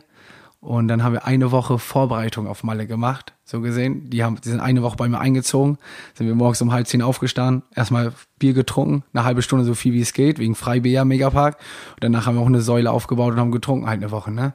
Bis mein Bruder dann äh, an dem Tag, wo wir fliegen wollten, zu mir reinkam in, äh, in meinem Haus. Ich habe auch Geburtstag noch Tag vorher gefeiert. Mach aufstehen jetzt, wir müssen los. Ich gehe nicht mal mit, ich möchte nicht mehr. Du gehst jetzt mit, wo ist dein Koffer? Ich habe noch nicht mal Koffer gepackt gehabt. Dann eine Freundin von mir meinen Koffer gepackt, ja, dann sind wir hin, ne? Oh Mann. Das Pokalspiel gegen Kickers dann danach? Ja, genau, da haben wir sogar 1-0 geführt. Da hat Carsten das 1-0 gemacht. Ich glaube, Nils Luffy ist umkurvt, locker reingeschoben. Wir dachten, was ist hier denn los? Ich glaube, 600 oder 700 Zuschauern. Ja, war top. Ja, und dann Chris verlierst natürlich 9-1. Halbzeit, glaube ich, 4-5-1. Zwei dumme Elfmeter gekriegt und dann bist du raus, wenn du 5-1 gegen Kickers zurücklegst. Und die waren natürlich stark, ne? Ja. Mhm. In der, ähm, ja, in den vergangenen Spielzeiten habt ihr euch dann ja mit, mit Fisquad in der Kreisliga gut etabliert. Wart einmal noch in der Aufstiegsrunde, da aber chancenlos und in der vergangenen Saison dann im gesicherten Mittelfeld gelandet. Ähm, danach gab es dann das Karriereende, unter anderem von dir, auch von Trainer Stefan Eten, Ole Wildfang. Mm, nun, in der aktuellen Saison sieht es dann ja nicht so gut aus. Ne? Ihr seid, was seid ihr, drei Punkte vom rettenden Ufer entfernt. Mhm. Vorletzter. Ja, die Sendung hat ja damit begonnen, dass, dass du manchmal bei den alten Herren im Pilz mit trainierst und da haben wir uns natürlich gefragt, ne, erste Herren gerade ein bisschen in Not. Ähm, gibst du da nochmal ein Comeback, um denen zu helfen beim Abstieg, äh, den Abstieg zu verhindern und hören hierzu aber erst nochmal Stefan Eden. Ganz großes Ja, das würde Mike machen. Er hat es letztes Jahr, letzte Saison auch schon gemacht unter meiner Führung und einen ganz großen Anteil daran gehabt, dass wir nicht abgestiegen sind. Ein ganz großes Ja von mir hier. Letztendlich liegt die Entscheidung dann bei Mike. Ist ja, so? was, was soll man dazu sagen? Ne? Also die Saison habe ich ja schon ein Spiel äh, absolviert in Moordorf, aber als Keeper.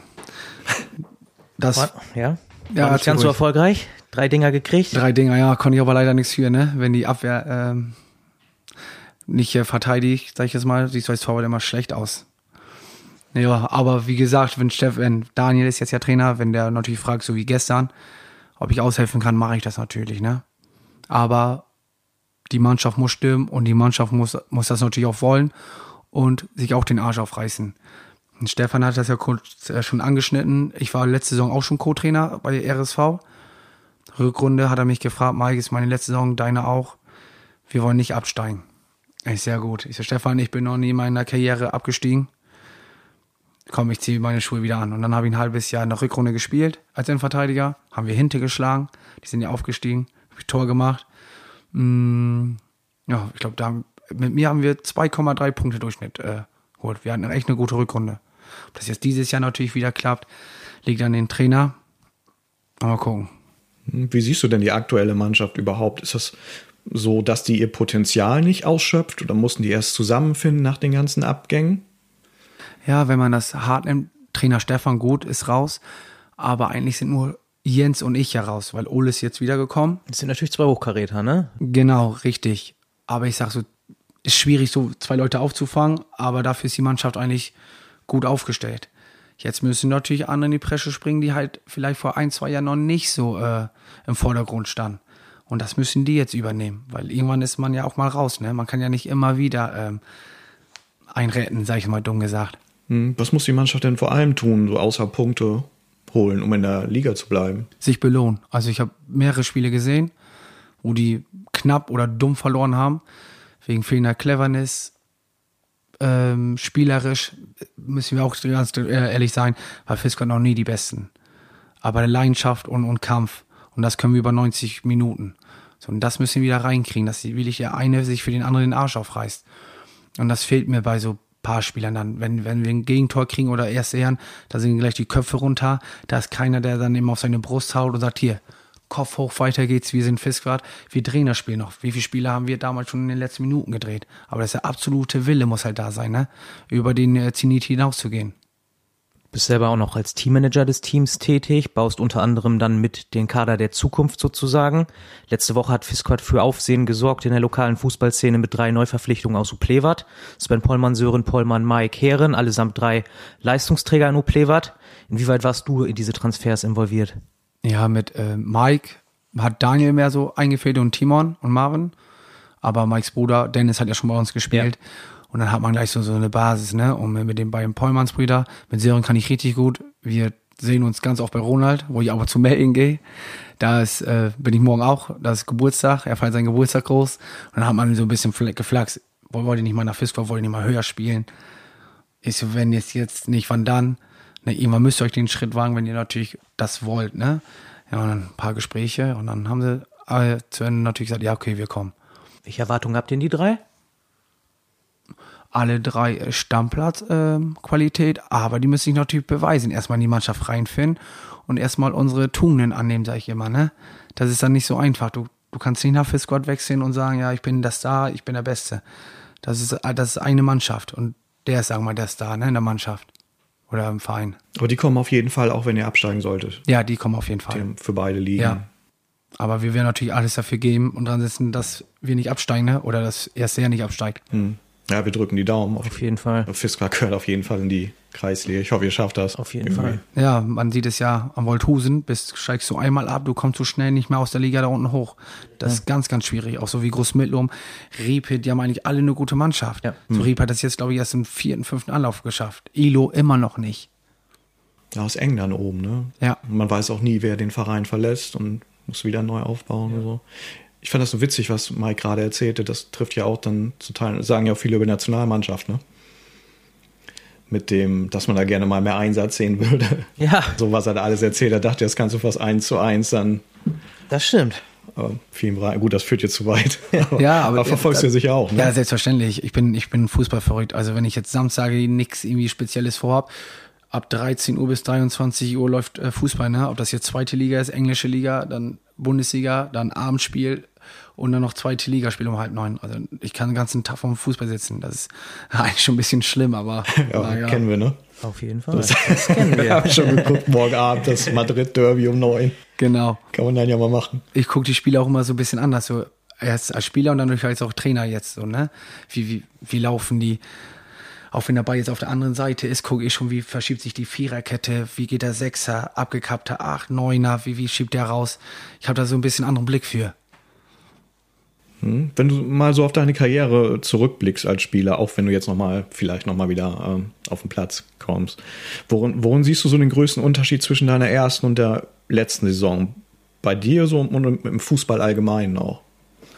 Oh, also die erste Saison war ja natürlich, würde ich sagen, PSV Grimmers um Norden. Wenn du so willst, hatte ich dann ja drei Vereine in einer Saison. Ist ja irgendwie ganz komisch. Äh, ja, da war, da war Stolz, da war ähm, Aufregung, Nervosität. Oh, ich spiele jetzt bei FC Norden in der Bezirksliga. Ich bin so ein kleiner krummhörner Junge. Da sagen sie mal hier die dritte Generation der Edenfamilie. Deine Onkels waren hier. Da musst du dich aber erstmal selber beweisen. Nur weil du Nachnamen heißt, äh, hast, das heißt ja nichts.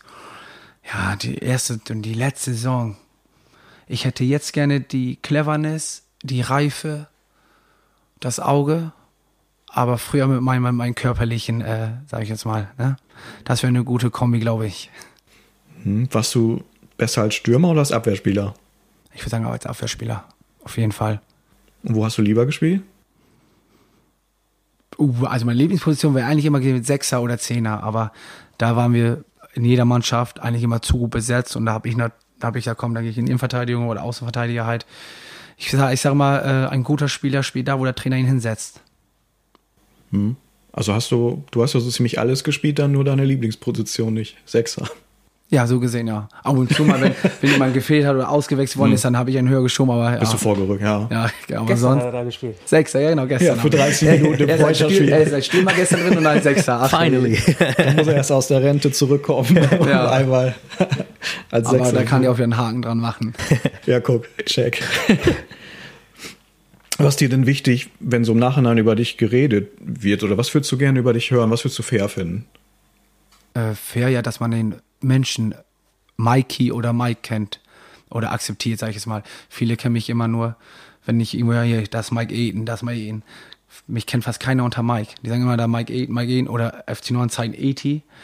Äh, ja, schwierig. Ich habe das teilweise auch selber ein bisschen mit verbockt, muss ich ganz ehrlich sagen, so wie ich mich immer gegeben habe auf dem Platz und sonstiges. Aber für mich war das halt immer 90 Minuten. Danach, was Tordi auch schon vorhin gesagt hat, die meisten kennen mich nur auf dem Fußballplatz. Danach so Privatleben oder, oder sonstiges kennen mich nicht viele. Das ist natürlich ein bisschen schade, aber naja, was willst du machen, ne?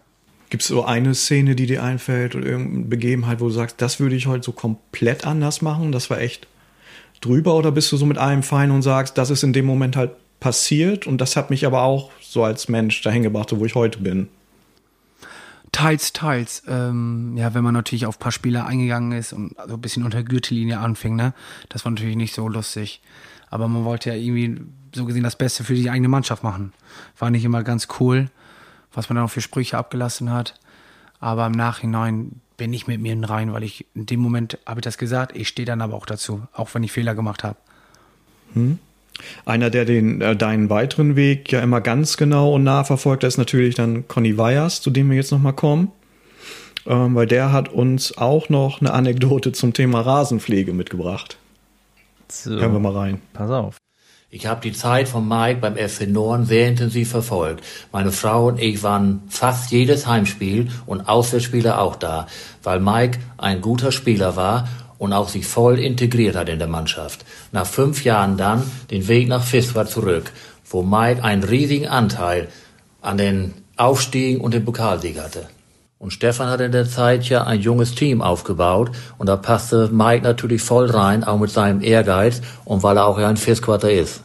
Wenn wir dann mal zusammensitzen mit der Familie und es kommt die Frage auf, Mike, wann möchtest du denn mal deinen Rasen mähen, deinen Garten auf Vordermann bringen, dann kommt von Mike nur, ich muss den Sportplatz mähen, ich habe keine Zeit.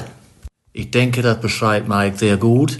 Daran sieht man, dass Fußball für Mike an erster Stelle steht. Was ist los mit deinem Rasen? Ja, das kann ich so eins zu eins wiedergeben. Ja, was heißt mit meinem Rasen? ne? Ich, also ich sag mal so, ich bin, oder ich habe keine Lust, einen Golfplatz zu haben zu Hause. Lass ich noch mal ein bisschen höher sein, ne? Da bin ich nicht so extrem wie manche Nachbarn. Sobald einer einen Rasenmäher anschmeißt, schmeißen die alle an. Das ist ja leider so auf dem Dorf. Ja, ich habe mich mal so auf dem Sportplatz gesehen, auf dem Rasenmähertrecker, ne? So im, äh, iPads im Ohr und dann so zwei, drei Stunden ein bisschen mähen. Das hat mir mehr Spaß gemacht, bin ich ehrlich. Ah, Conny, der war schon einer der wichtigsten Menschen in deinem Leben, ne? ja, der mich zu dem gemacht, was ich jetzt bin. Ich weiß nicht und will nicht wissen, wie das vielleicht gerne wäre, wenn die das nicht gemacht hätten früher. Wir haben uns für die Sendung ja auch ähm, vorgenommen, dass immer der Gast der vorherigen Sendung eine Frage an den aktuellen stellen darf. Und das hat sich Tilko natürlich nicht nehmen lassen.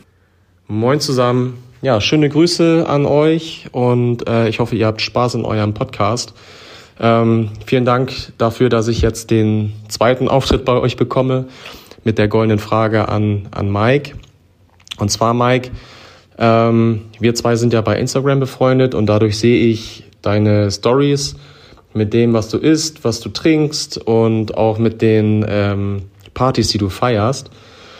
Und am nächsten Tag ähm, gibt es dann direkt die nächste Story, äh, wo du auf dem Fußballplatz bist, ähm, selber spielst oder eben auch als Coach fungierst, ähm, teilweise Kühe melkst auf dem Bauernhof.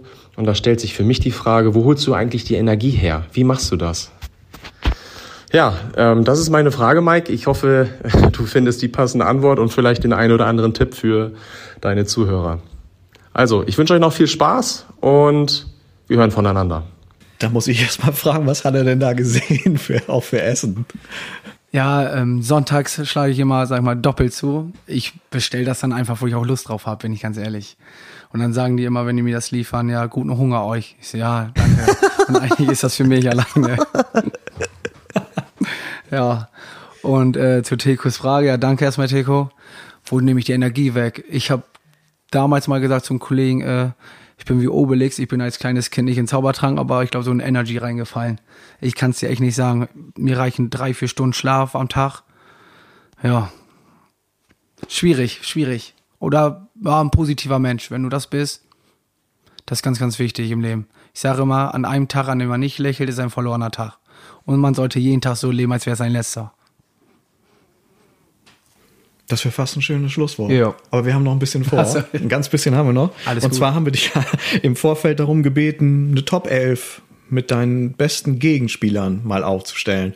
Vielleicht magst du uns die mal vorstellen, mit der jeweiligen Position und ein bisschen zu sagen zu dem Namen. Dazu müssen wir den Hörern auch sagen, Mike ist hier nicht unvorbereitet aufgeschlagen, sondern mit einem DIN A3-Zettel, wo er jeden Spieler aufgeführt hat, der in seiner Top 11 gelandet ist, mit noch ein paar Sätzen dazu. Ähm, ja, das war sehr, sehr schwierig. Ähm, ich habe Toddy ein paar Mal gefragt, darf ich auch ein paar Mal mehr aufschreiben? Da sagt er eigentlich nur die ersten elf, aber ich bin jetzt, glaube ich, bei 17 angelangt. Äh, dann natürlich auch die Spieler in der Halle, wo ich gegen gespielt habe. Die habe ich nicht mit reingenommen, weil wir ausgegangen sind von auf dem Fußballplatz halt, ne? Ja, war, war wirklich sehr, sehr schwierig, weil das boah, sehr gute Fußballer früher waren. Teilweise heute noch. Fangen wir mal mit der Formation an. Du bist jetzt ja auch Trainer. Für Ja. welche Formation hast du dich entschieden? 4-2-3-1. Okay, warum? Da hast du eine ähm, Defensive, die immer gut hinterm Ball arbeiten kann. Ich sag, du hast dann immer fünf Mann, die eigentlich immer hinterm Ball sind, auch wenn die vier vorne den Ball verlieren. Und die vier sollen eigentlich nur nach vorne denken, nur nach vorne, nicht tiefer als die Mittellinie gehen. Dass beim Umschaltspiel sofort in die, in die Gasse geschickt werden kann, zum Beispiel der Ball. Und ja, da brauchst du natürlich über außen, rechts wie Linksfuß und natürlich schnelle Leute. Okay. Fangen wir mal am Tor an. Ja, das war sehr, sehr schwierig. Ich habe teilweise drei Torhüter aufgeschrieben, aber ich habe mich dann halt für einen entschieden und das ist Marco Geiken. Der hat damals in Leibuch gespielt, ähm, spielerisch wie auf der Linie, seine Reaktion einer der besten Torhüter, wo ich gegen gespielt habe. Und wir haben auch zusammen äh, beim Stützpunkt gespielt. Das ist mein Jahrgang. Hinten rechts. Hinten rechts, Ralf Ludwigs, Kickers Emden und Tuss Hinte. Spielerisch sehr, sehr stark und Bodenzweikampf. Komm auf deine Position zu sprechen, auf die Innenverteidigung. Martin Peters, TuS Pilsum und FC Loquat. Hinten eine Bank, vorne torgefährlich wie Sau. Haben man die letzten Spiele auch in Loquat gesehen. Ich glaube, er hat dann 95. Minute das Kopfballtor gemacht. Da sind die ja, glaube ich, drin geblieben. Hätte er das nicht gemacht, wären sie abgestiegen gewesen. Genau, da habe ich auch zugeguckt. Äh, Da habe ich mich natürlich ein bisschen geärgert, wo er das Tor gemacht hat, bin ich ehrlich. Und natürlich ein Kopfballmonster. Ja, und dann Thomas Karl, auch TuS Pilsum, Zweikampf, Kopfball und physisch. Einfach ein Monster. Das, das war nicht mal normal, ehrlich. Hinten links. Hinten links, ja, Thorsten. Tordi natürlich. Oha. Ich war echt am überlegen, wen kann ich da hinstellen. So, und mir sind drei, vier Linksfüße eingefallen, aber mehr Offensives. Und Tordi, der konnte ja überspielen. Ja, FC Lok war seine Zeit, linke Seite gehörte ihn. Egal, ob er vorne oder hinten war, läuferisch 90 Minuten, eine Maschine. Und dazu natürlich eine sehr gute Technik. Ja, dann äh, als Sechser einmal Holger Wilms, auch TuS Pilsum und Sieder Neuland. Zweikampf Monster, ähm, Kopfballmonster und kennt keinen Schmerz. Der hat auch über sein Team nicht rausgespielt, er war verletzt, hat weitergemacht. Auch zusammen als ein Kampfschwein. Zweite Sechs, Juri Kiefel. Kickersemden und TuS Hinte. Physisch ein sehr, sehr starker Spieler. Technisch rechts wie links. Und natürlich Kopfball überragend, sein Stellungsspiel. Links Mittelfeld Holger Wolf, SV Große Feen damals. Dann war er sieben, acht Jahre glaub ich, bei Kickers, Nationalspieler bei der Bundeswehr-Nationalmannschaft. Ähm, einer der besten Linksfüßer, die ich kenne. Alleine seine Flanken wie Torabschluss immer brandgefährlich. Mit ihm habe ich auch zusammen gespielt in- beim Stützpunkt. Äh, Zentrale war richtig schwierig für mich. Da habe ich Eike Berghaus genommen von SV Große Feen. Standardphänomen, egal was Eckbälle waren, Freistöße, ob die er reingebracht hat oder direkt aufs Tor. Zu 90 Prozent waren die Dinger drin. Ähm, und konnte natürlich sehr, sehr gut das Spiel lesen und hat die äh, Schnittpässe gespielt, ne? Dann so ein fast ein gleicher Mike Ayton, sag ich jetzt mal, André Sick von Jehofe und Loga. Technisch überragend, rechts wie links Fuß. Schnelligkeit, auch mit Ball, was viele äh, nicht können. Die sind so schnell, aber mit Ball sind die dann halt langsamer. Hatte auch Angebote von Hannover und sowas alles. Und natürlich, was uns verbunden hat, die Frisuren. und natürlich, äh, die haben mal so eine Facebook-Abfrage gemacht, die Top 3 gehassten Spieler aus der Bezirksliga unter 600 Spielern. Er war auf 1 und ich war auf 3, wo ich noch bei Norden gespielt habe, ja. und als Stoßstürmer Keno Schmidt. Das Ja. war, das war ein Brett. Äh, große Feen, Torabschluss, mega. Sobald er den Ball in der Box hatte, war der drin. Der hat teilweise 30, 40 Tore in der Bezirksliga gemacht. Das kann man sich gar nicht vorstellen. Der zweite, danach kam war Stefan Brelage von Westerroder Feen, der hat 25 gemacht. Weil er schnell war, Linksfuß, Rechtsfuß. Ja, das ist so meine Top 11, wo ich gegen spielen durfte, sage ich immer, ne? Und äh, auf der Bank, wenn ich die auch noch sagen darf, Hau weg. zwei Torhüter, Andi Ackermann, Ja. Absolute Maschine auf, auf der Linie. Wenn der gewollt hätte, würde er jetzt im TUS erst Jahren immer noch ein Tor stehen. Vielleicht so war, wenn er noch mehr gewollt hätte, früher Kickers. Dann natürlich Langer, Nils Ludwigs. Brauchen wir drüber auch sehr immer provokant auf dem Platz gewesen, so, so wie ich. Erinnere mich immer an eine schöne Szene gegen äh, Pilsen Bezirkspokal in Norden. Wir haben 4-1 verloren, okay. 3-0 Rückstand, jubelt er. Wir machen Anstoß. Ich schieb zu Dennis rüber ähm, und Dennis auch von der Mittellinie über Nils hinweg. Ne? Und Nils ist ja nicht gerade der Kleinste. Das stimmt. Da haben wir ihn natürlich ein bisschen ausgelacht. Dann äh, Sechser wie Zehner Waldemar Schulz. Ja. Auch einer Technik, Spielverständnis. Das macht so Spaß, die Leute Fußball zu, äh, zu gucken. Sechser Markus Wielenschneider. Ja. Jahrzehnte Kapitän PSV erste Jahren, kannst du rechts wie links in der, äh, als Sechser einsetzen. Zweikampfmonster, beruhigt das Spiel, so einer wie Toni Kroos und Schweinsteiger zu vergleichen. Dann als Stürmer Stefan Brelage, hatte ich ja gerade schon kurz angeschnitten. Westrauder Feen. Genau. Hätte ich jetzt eine andere Aufstellung mit zwei Stürmern, dann hätte er gespielt. Sven Vorwold, Ja. auch als Stürmer und als Zehner noch Asis Timur. Ja, das ist so meine Top 11 mit Auswechselspielern, würde ich sagen. Oh, das wäre bestimmt eine richtig gute Mannschaft Auf jeden Fall. gewesen. Früher auf jeden Fall zu der Zeit, da würde würd ich jetzt so behaupten, da würden wir, hätten wir Niedersachsenliga mitgespielt. Ja, top. Vielen Dank dafür, Mike. Da nicht für. Ähm, Thorsten, da müssen wir noch Gewinner ziehen, ne? Genau, bevor wir hier rausgehen, gibt's noch einen Gewinner zu ermitteln. Und zwar war ich beim Werder Bremen Training und habe mir Marvin Duxch gekrallt und ihn auf einem Mauspad unterschreiben lassen. Und Mike hat jetzt das große Vergnügen, den Gewinner hier zu ziehen. Ja, dann mache ich das mal. Eins aus.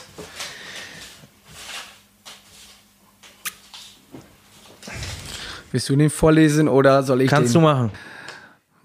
Das glaubt ihr nicht. Ich zeig den beiden das jetzt. Ich habe meinen Bruder Carsten Weyers gezogen. Und das ist jetzt wirklich, wir haben das echt vernünftig gemischt und ich habe das nochmal gemischt. Das ist jetzt, ich sag Karma oder, oder Schicksal. Hatte der nicht auch sich sogar Mike gewünscht? Ja. Carsten hatte sich Mike gewünscht. Und ich sage immer, ich glaube an sowas, das ist Schicksal. Was ein Wahnsinn. Ja, okay. Carsten, damit Müsst du ihr uns jetzt weißt. einfach glauben, dass das wirklich passiert ist. Unglaublich. Ja, krass. Ich, ich weiß gar nicht, was ich sagen soll. Ist auch selten, dass ich sprachlos bin. Ja, nun. Ist er Bremen-Fan? Ja, Ja. Ja, perfekt. Dann passt das ja. das passt.